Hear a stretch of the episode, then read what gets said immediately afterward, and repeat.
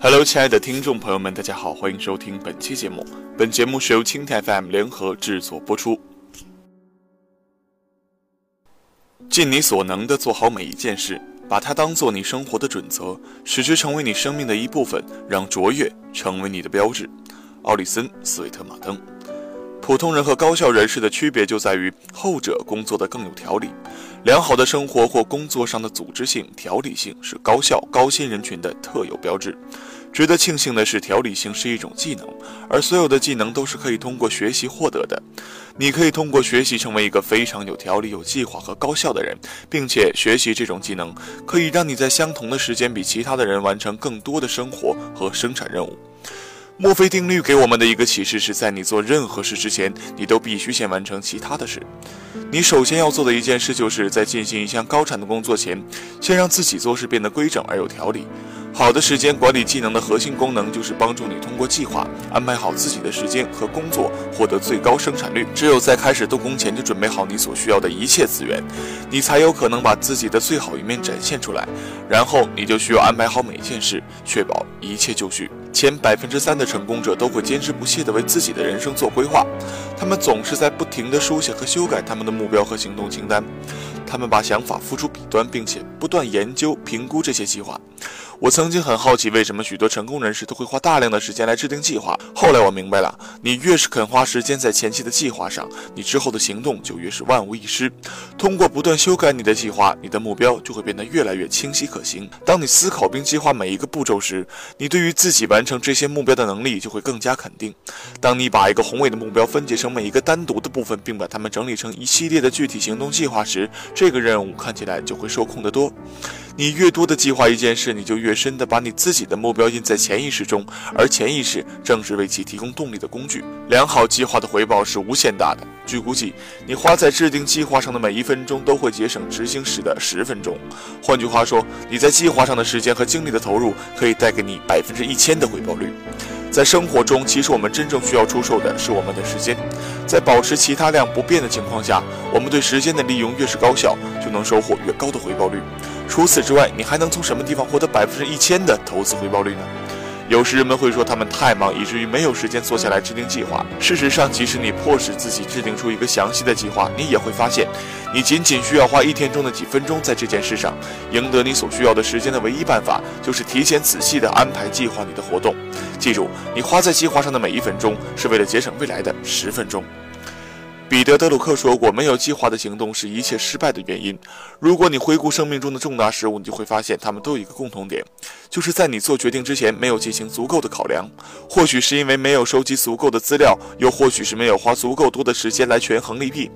在所有的案例中，没有进行认真规划的代价都是昂贵的。同时，你会发现你经历的每一次成功体验，从一个工作或者项目的着手到计划一次旅行，都伴随着一个预先的计划和充分的执行。你花越多的时间来考虑要做什么和对你行为的预期结果，你就会越有效率，对最后的结果也会越满意。事实上，在你开始动工之前进行的计划越是完整充分，你开始以后的成功性就越来越大。俗话说得好，成功是靠自律积累起来的。进行自律最好的练习之一，就是花时间、花心思去计划你要做的每一件事。有四个观念可以帮助你成为一个有条理的人。整洁是一个关键的习惯，记住，整洁是提高个人生产率的重要习惯。通过整理打扫你的工作环境，可以使你的工作效率和产出达到很大的提高。你一定听说过“秩序是天堂的第一法则”，秩序同样是人类的首要法则。你需要一种秩序来使自己感到放松，并掌控你周围环境的生活。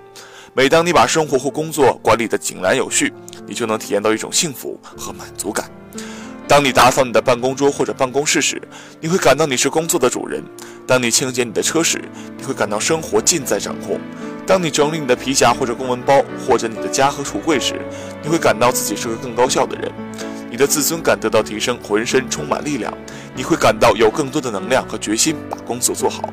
二，以一个旁观者的角度来评价自己。一个很好的训练方法是站到你的办公桌或者办公室旁，问问自己什么样的人会在这样的地方工作。打开你的皮夹或者公文包看看，问问自己什么样的人会有你这样的皮夹和公文包。看看你的车里车外、你的橱柜、你的家、你的院子还有车库，问问自己什么样的人像这样生活。你是否会对这个人委以重任？为什么？通过一个中立的第三方视角来诚实的评价自己，你会看到一个怎样的自我？通过对一些高级主管的一系列调查，我们了解到，五十二位受访者中的五十位都表示不会把升职机会给予一个办公桌或者工作环境非常凌乱的人。即使这个人工作成绩出色，这些主管们还是表示无法把一个需要承担责任的职位交给没有条理的人。不要让这一幕发生在你的身上。三、拒绝为自己找借口。许多人在一个凌乱的氛围当中，却聪明反被聪明误。他们用自己的小聪明为工作环境的杂乱找借口。他们会说：“我知道每件东西都在什么地方。”或者并不幽默地说：“一张干净的办公桌代表了一个锈掉的大脑。”然而，每一个在工作场所的效率的操作预定，都是表明这些说辞是完全是自欺欺人。一个知道每件东西具体位置的人，只可能是通过超凡的心理能力和创造力，一一记住这些物品的摆放位置，而不可能是在这里工作的人。那些说自己在杂乱的环境中工作的很出色的人，往往是错的。如果他们在一个整洁有序的环境当中工作一段时间，就会惊讶地发现自己现在的效率和生产力比之前要高很多。如果你或你身边的人总是试图证明自己是在一个凌乱的环境当中也可以工作的很好的人，那就挑战一下自己或那个人，在一张整洁的办公桌上工作一天，结果会让你大为震惊。好了，本期节目到这里就结束了，感谢您的守候聆听，我们下期再见。